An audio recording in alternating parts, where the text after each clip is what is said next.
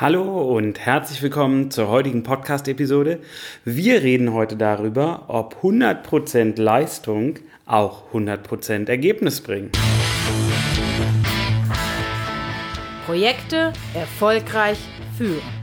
Der Projektmanagement-Podcast von Benjamin Michels. Viel Spaß beim Zuhören.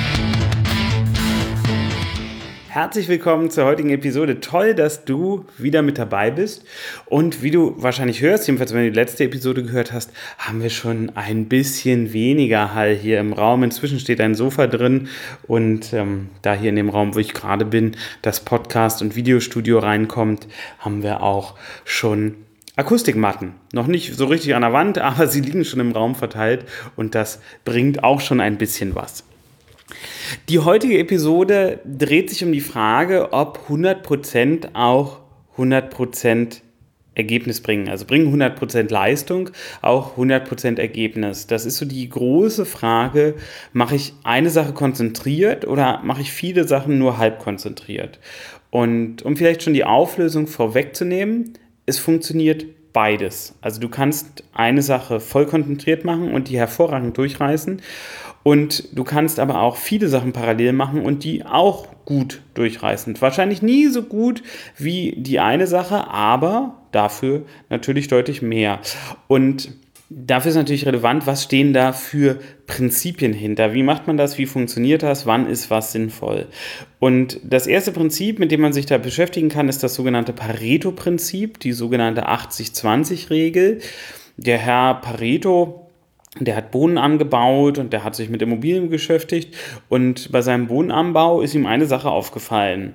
Und zwar, dass 20 Prozent der Samen, die er ausgesät hat, für 80 Prozent des Ertrages verantwortlich waren.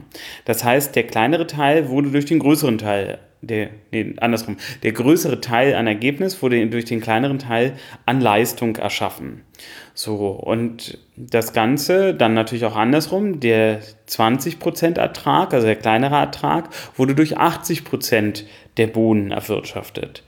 Und dieses Pareto-Prinzip ist universell, das muss nicht mal 80-20 sein, das kann auch mal 79-21 sein oder 60-40, aber es ist in der Regel so eine Verteilung. So haben wir es zum Beispiel so, dass nur 20% unserer Marketingkampagnen für 80% des Umsatzes verantwortlich sind und 80% der Kampagnen liefern die restlichen 20% des Umsatzes. Und das ist wichtig für uns zu wissen, weil wir ja immer auf der Suche nach dem Heiligen Gral sind, also nach der Frage, wie können wir mehr bekommen, wenn wir weniger Zeit investieren. Und wenn wir die Kampagnen jetzt im Bereich Marketing verstärkt beackern, wo wir nur 20 Prozent, also diese 20 Prozent Kampagnen, die aber 80 Prozent bringen, dann erhöhen wir natürlich die Rentabilität dieser Kampagnen. Und das kann ich in ganz, ganz vielen anderen Bereichen auch machen. Und ich muss mich immer fragen, brauche ich wirklich 100 Prozent? Also reicht nicht an vielen Stellen auch ein 80-prozentiges Ergebnis aus. Denn es ist nun mal so, wenn wir 100 Prozent haben wollen, heißt es auch, dass wir 100 Prozent investieren müssen. Sind wir aber mit 80 Prozent zufrieden, reichen meist schon ein Invest von 20, 30, 40 Prozent von Zeit und Geld. Und das ist die Sache, die sich jeder für sich selbst fragen muss. Da gehört natürlich auch immer die Unternehmensstrategie mit rein. Es gibt Unternehmen, die wollen Qualitätsführer sein, da gehen 80 Prozent nicht. Da müssen es 100 Prozent sein. Solche Kunden habe ich auch. Und das ist auch vollkommen okay und das funktioniert auch. Da arbeite ich dann auch ein bisschen anders. Also da sind dann andere Schema hinterlegt, nach denen ich arbeite. Aber in unseren eigenen Projekten mache ich das nicht. Da reicht mir vollkommen aus ein 80-20-Prinzip. Das heißt, für 20% der Leistung bekommen wir 80% des Ergebnisses. Und das ist eine unheimlich rentable Vorgehensweise. Man muss da natürlich damit leben können und man muss ab einem bestimmten Punkt sagen, ja, das ist dann jetzt halt gerade so. Da wird was auf der Webseite falsch angezeigt, das ist natürlich nicht so optimal, aber ähm, wir haben das jetzt für drei Wochen und danach wird es dann anders sein. Vielleicht dauert es dann auch fünf Wochen. Darf natürlich nicht für immer so sein, aber wir akzeptieren das jetzt einfach, weil es günstiger ist. So. Es ist immer eine Preisentscheidung, eine Preisaufwandsentscheidung, die dahinter liegt. Und ähm, dann muss man sich mal eine Sache bewusst machen. Also wenn wir von Rentabilität reden, heißt es nun mal auch, dass wenn wir weniger investieren, wir schneller rentabel sind. Wenn wir ähnliche Umsätze zurückspielen. Und das muss man sich immer bewusst machen. Kann ich mit einem geringeren Invest 80% des Ergebnisses erreichen? Und wenn ich mit 20% Invest 80% des Ergebnisses erreichen kann, wird es in den meisten Geschäftsmodellen ziemlich erfolgreich sein. Und genauso kann es auch bei Projekten allgemein sein, dass diese Entscheidung dazu führt, dass es dann erfolgreich ist. So, wenn wir das jetzt mit dem Multiprojektmanagement verbinden, sehen wir ein Portfolio an Projekten, also Multiprojektmanagement, es wird auch zu Deutsch Portfolio-Management genannt. Und beziehungsweise Multiprojektmanagement ist, glaube ich, das deutsche Wort. Und Portfolio-Management ist eigentlich die Übersetzung aus dem Englischen so rum. Also wenn du nach dem Thema googelst, dann äh, solltest du sowieso nach meinem Buch suchen. Da habe ich ein Buch zugeschrieben, Projektmanagement Handbuch 3, gibt es auf Amazon. Aber wenn du dich mit dem Thema auseinandersetzen willst, viele Projekte gleichzeitig leiten, dann ist der deutsche Begriff Multiprojektmanagement und der ähm, englische Ursprungsbegriff, der dann auch im Deutschen verwendet wird, ist Portfolio-Management. So, und wenn ich so ein ganzes Portfolio an Projekten habe, was ich irgendwo managen muss, kann ich das natürlich auch auf jedes Projekt übertragen. Und ähm, wie bin ich, bin ich auf das Thema gekommen? Ich habe eine Ausschreibung gesehen ähm, für die Leitung einer Marketingagentur. Und ich habe den Inhaber angeschrieben, habe gefragt, ob er da Interesse an einer Zusammenarbeit hat und sich das vorstellen könnte, dass wir diese Agentur leiten, also dass die Agentur sozusagen eines unserer Projekte wird, was fachlich überhaupt kein Problem ist und äh, zeittechnisch logischerweise immer. Also jedes neue Projekt stellt natürlich ein Problem dar, aber durch eine Prioritätsverschiebung wäre auch das kein Problem. Und dann ähm, kam die Frage zurück, also er sucht halt eine Person dafür und dann kam die Frage zurück, ob ich denn 100% dafür geben würde. Und das ist auch der Anstoß für die Episode heute, weil ich dann zurückgeschrieben habe, nein, würde ich nicht. Ich bin aber der Meinung, dass ich mit ähm, 20% meiner Zeit mehr erreichen kann als die meisten mit 100% ihrer Zeit. So, weil mein 80%iges Ergebnis immer noch besser ist als das 100%ige Ergebnis von manch anderem. Das mag jetzt auf den ersten Blick sehr arrogant klingen, ist auch okay, wenn man das von außen denkt, aber das ändert ja nichts an der Realität. Und an der Realität muss immer deine eigene Bewertung kommen. Und wenn du anhand deiner Ergebnisse weißt, dass du besser bist als die anderen, dann bist du es. Und dann darfst du auch darüber reden. Wir pflegen in Deutschland da so eine, ja, ich würde sagen, falsche Bescheidenheit. Das trifft es ganz gut. Im amerikanischen Kulturkreis ist das ein bisschen anders. Da ähm, geht schon mehr darum zu zeigen, was man hat. Im Deutschen stellt man sein Licht ganz gerne unter den Scheffel. Ich meine, wir haben da ja so eine eigene Redewendung für. Damit sieht man, wie stark das bei uns verankert ist. Und ähm, das ist meiner Meinung nach etwas, was nicht gut ist. Also meiner Erfahrung nach sind wir deutlich erfolgreicher, wenn wir genau das nicht tun, wenn wir unser Licht nicht unter den Scheffel stellen, sondern ganz konkret sagen, okay, ich kann das und ich bin besser, weil. Und ich kann anhand meiner Ergebnisse sagen und anhand der Leute, die bisher für mich arbeiten wollten, dass ich in vielen Bereichen einfach besser bin als andere da draußen. So, und wenn du das über dich auch sagen kannst, ist das total viel wert und das solltest du immer auch für dich in dir drin tragen, weil daraus kommt am Ende deine Stärke, dass du weißt, was du kannst. Das ist ganz, ganz relevant und das musst du dir auch immer wieder vor Augen führen. So, jetzt waren wir bei der Frage, bringen 100% Leistung auch 100% Ergebnis? Ich persönlich würde immer erwarten, dass 100% Leistung eher 150% Ergebnis bringen. Weil, wenn ich mich mit vollem Fokus auf eine Sache konzentriere, dann muss die auch richtig, richtig burnen. Dann muss ein Projekt, was regulär sechs Monate dauern würde, muss dann in zwei Monaten durch sein. So, wenn das jetzt nicht hauptsächlich von Wartezeiten von anderen Leuten anhängt, abhängt, sondern davon abhängt, ob ich es vorantreibe. Und wenn du ein guter Projektleiter bist und davon oder eine gute Projektleiterin und davon gehe ich jetzt einfach mal aus, dann ist dein Blick, deine Zuwendung, dein Fokus wie so eine Taschenlampe. Also du kannst dir vorstellen, deine Augen leuchten und strahlen ein Licht wohin. Und wenn du ein Portfolio von Projekten hast, wird das Projekt immer am stärksten vorangehen, wo du gerade deinen Blick drauf geheftet hast. Und jetzt gibt es natürlich in so einem Portfolio mehrere Möglichkeiten. Ich kann meinen Blick immer möglichst schnell schweifen lassen, damit alle so ein bisschen Licht abbekommen. Ich kann meinen Blick immer auf eins fixieren und dann zum nächsten weiterwandern, schrittweise. Also gibt es natürlich unterschiedliche Arten, wie ich so viele Projekte gleichzeitig steuern kann. Das Wichtige ist aber, da wo es nicht vorangeht, da musst du drauf gucken und drücken, damit es dann wieder anfängt zu brennen und wieder richtig voranzugehen. Und das ist so die Thematik mit dem mit der 100% Leistung oder 100% Ergebnis. Natürlich, wenn ich jetzt, nehmen wir, bleiben wir einfach mal in dem Beispiel der Marketingagentur. Wenn ich eine Marketingagentur vollständig leiten würde und das meine einzige Aufgabe wäre, dann würde die wahrscheinlich richtig brennen wie Feuer. Also die würde krass abgehen. Das ist mir schon vollkommen klar. Und das ist wahrscheinlich auch das, was der andere da sucht, so jemanden. Wobei man solche Leute in der Regel nicht als Angestellte findet, sondern dass eher Unternehmerpersönlichkeiten sind.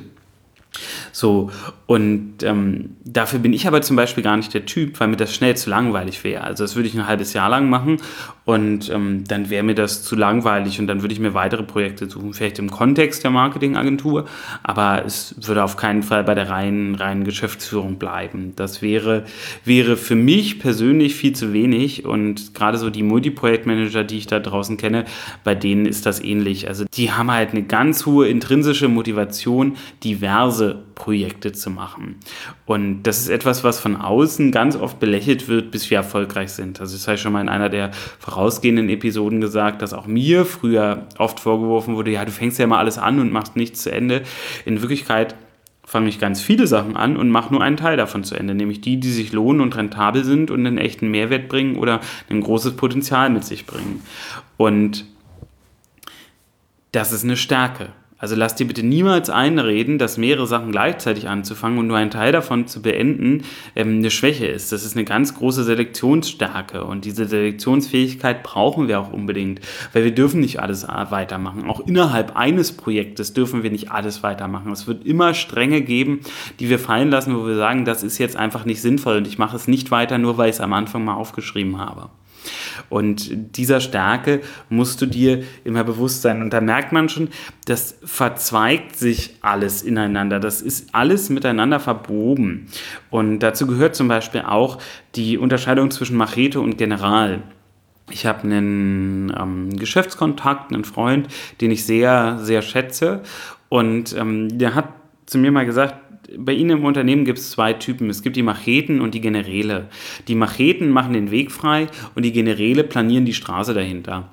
Und du musst dir für dich überlegen, was für ein Typus bist du? Bist du eine Machete oder bist du ein General? Und ich zum Beispiel bin eine 150% Vollblutmachete. Ich mache da Wege hin in den Dschungel, wo gar keine Wege möglich sind. Das ist meine Hauptaufgabe, Sachen zu realisieren, die kein anderer realisieren kann. Zu einem bestimmten Budget, was eigentlich nicht geht, in einer Zeit, die eigentlich nicht geht. Das ist meine, meine große Kernaufgabe. Aber wenn es danach dran geht, den Weg zu planieren und eine Kontinuität herzustellen, also meins ist es nicht, ganz ehrlich. Und das kann man als Schwäche sehen oder man begreift es als das, was es wirklich ist, nämlich als Stärke. Und du wirst eine dieser beiden Ausprägungen haben. Du bist entweder eine Machete oder ein General. Vielleicht bist du auch beides. Aber die meisten unterscheiden sich, jedenfalls meiner Erfahrung danach, schon in die beiden Kategorien. Und das ist eine Stärke. Das solltest du zelebrieren und auch ausbauen und solltest schauen, dass die Projekte, die du machst, in den Bereich passen, weil ähm, auch es gibt ganz viele Generalsprojekte. Machetenprojekte sind ja klar, das ist alles, was unter starker Ungewissheit ist. Aber Generalprojekte, wo Prozesse optimiert werden, wo ähm, chaotische Vorgänge strukturiert werden, da gibt es auch ganz viele Projekte da draußen. Und dann solltest du schauen, dass du vom Fokus her eher solche Projekte machst.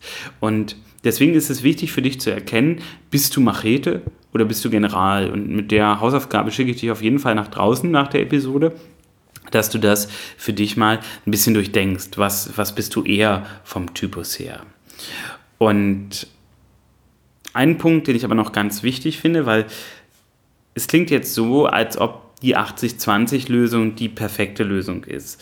Und auch als ob sie für mich die perfekte Lösung ist. Aber es gibt immer mehrere Realitäten. Und ich kann sagen, dass sie das nicht ist. Eine 100% Lösung wäre für mich auch nicht das Richtige, aber ich merke natürlich, gerade wenn ich sehr viele Projekte gleichzeitig laufen habe, dass bestimmte Projekte an Drall verlieren. Die gehen nicht so richtig voran, weil andere Projekte meine Aufmerksamkeit ziehen. Und das ist was, woran ich seit einem halben Jahr ungefähr ziemlich stark in der Optimierung arbeite. Jetzt das letzte halbe Jahr habe ich mich sehr mit der Thematik der Übersichtlichkeit beschäftigt. Also wie kriege ich bei 40 gleichzeitig laufenden Projekten die Übersichtlichkeit gut hin? Und da bin ich schon relativ weit. Trotzdem fallen gewisse Projekte einfach hinten runter und in der Regel die Projekte, wo andere nicht liefern. Also wo dann zum Beispiel wir ein Projekt mit einem Partner machen und der Partner liefert einfach nicht und dann fällt das Projekt hinten runter. So, das wird aber meinem persönlichen Anspruch nicht gerecht und das ist das, wo ich jetzt das nächste halbe Jahr dran arbeiten werde. Die Übersichtlichkeit ist, ist super hergestellt, aber wie kriege ich es hin, dass keine Projekte hinten runterfallen? Und ein strategischer Schritt davon ist unter anderem, dass wir jetzt in das neue Büro gezogen sind, wo ich nochmal ein bisschen mehr visuelle Fläche auch habe. Ich bin halt ein sehr, sehr visueller Typ. Wenn das alles nur im Computer ist, dann bringt mir es gar nicht so viel, sondern ich brauche das durchaus auch, dass ich das anfassen kann, dass ich das schreiben kann auf einen, auf einen Board. Und das bringt mir dann wiederum einen sehr, sehr großen Mehrwert. Und ich kann dir auch nur empfehlen, je nachdem, was du für ein Typus bist, dass du das auch machst. Wenn du eher der digitale Mindmap-Typ bist, dann mach digitale Mindmaps. Wenn du eher der Aufschreibetyp bist, dann schreib das auf. Also es muss nicht alles digital sein, damit wir besser und erfolgreicher arbeiten können. Du kannst hervorragendes Projektmanagement oder auch Taskmanagement auf Papier machen. Das geht total gut. So, also hier einfach, um diese ganz klare Ehrlichkeit reinzubringen, ich bin der Meinung, durch das 80-20-Prinzip, ich mache kein Projekt zu 100%, wächst mein Portfolio viel stärker und besser, als dass es das wäre. Also der Gesamtgewinn, die Gesamtrentabilität, wie auch immer du es nennen willst, ist höher, als wenn ich nur ein einzelnes Projekt machen würde. Aber auch bei mir besteht noch Optimierungsbedarf. Gerade der Punkt, dass die Projekte nicht hinten runterfallen und leiden. Also dass alle Projekte gleichzeitig nach Möglichkeit brennen. Also wirklich richtig burnen, richtig, richtig hart abgehen. Das wäre der beste Fall. Aber logischerweise ist das ein Optimumfall, der natürlich sehr, sehr schwer herzustellen ist. Und jetzt ähm, wäre natürlich die erste Lösung, ich ziehe da weitere Ebenen ein und sage, okay, dann gibt es Projektleiter, Vertreterstrukturen und, und, und. Ja, aber das ist gar nicht die Lösung, auf die ich hinaus will. Das wäre eine Lösung, ohne Frage, aber das ist gar nicht die Lösung, die ich will, sondern ich will die Lösung für die Einzelperson, also für den einzelnen Multiprojektmanager. Und ähm, das will ich für mich und das will ich auch für andere da draußen. Und deswegen bin ich gewillt, das nächste halbe Jahr da auch wirklich dran zu arbeiten, um das dann hier auch mit euch zu teilen und euch den ultimativen Tipp oder die ultimativen Tipps zu geben oder auch zu sagen, nee, geht nicht klappt nicht. Ab fünf Projekten ist das nicht mehr möglich. So kann ja auch sein, dass ich zu dem Ergebnis komme. Aber da werde ich ganz konkret und ganz stark dran arbeiten, um euch genau das auch liefern zu können, weil ich finde, das ist ein unheimlich wichtiges Schlüsselelement. Denn wenn ich viele Projekte gleichzeitig habe und dazu noch sagen kann, naja, die Projekte leiden nicht darunter, dass es viele im Portfolio sind. So, dann dann habe ich es doch. Das ist doch der Punkt, der Hauptkritikpunkt daran, wenn man viele Projekte gleichzeitig macht. Die Angst, dass ein einzelnes Projekt dann nicht mehr genug Aufmerksamkeit kriegt. Und wenn man das verändert, wenn man da den Schlüssel für findet, den es meiner Meinung nach so noch nicht gibt, dann hat man einen enormen, enormen Mehrwert geschaffen. So, und daran werde ich für dich arbeiten, während du in den nächsten Monaten hoffentlich an dir arbeitest. Und wenn du für dich sagst, du würdest gerne zu den richtigen Top-Projektleitern gehören, du willst zu den Top 10% in Deutschland gehören, dann schreib mir bitte auf jeden Fall eine E-Mail an podcast.benjamin-michels.de, denn wir führen gerade wieder eine Reihe von Strategie-Sessions durch. Das ist so eine halbe Stunde Telefonat ungefähr, in dem wir uns anhören, was du, was du bisher machst, wo die Reise hingehen soll und dir auch eine, eine strategische Empfehlung geben. Das ist kostenlos, das Gespräch. Und ähm, das ist der erste Schritt von einem sehr großen zwölfmonatigen Coaching-Paket, was ich anbiete. Und das Coole ist aber, du kannst auch einfach nur das Strategiepaket, also nur das Strategiegespräch nehmen, ohne das Coaching dahinter zu machen. Und dir einfach mal nur abholen, okay, wo stehst du gerade, wo soll die Reise hingehen. Also wenn dich das interessiert, dann schreib mir eine E-Mail an podcast.benjamin-michels.de und ähm, dann freue ich mich natürlich von dir zu hören und wir vereinbaren schnellstmöglich einen Termin. Und das ist die zweite Sache. Wenn du Fragen oder Wünsche für den Podcast hast, dann schreib mir auch eine Nachricht an podcast.benjamin-michels.de und ich freue mich total von dir zu hören und ich wünsche dir alles, alles Gute und Wir hören uns in der nächsten Episode. Bis dann, mach's gut. Tschüss.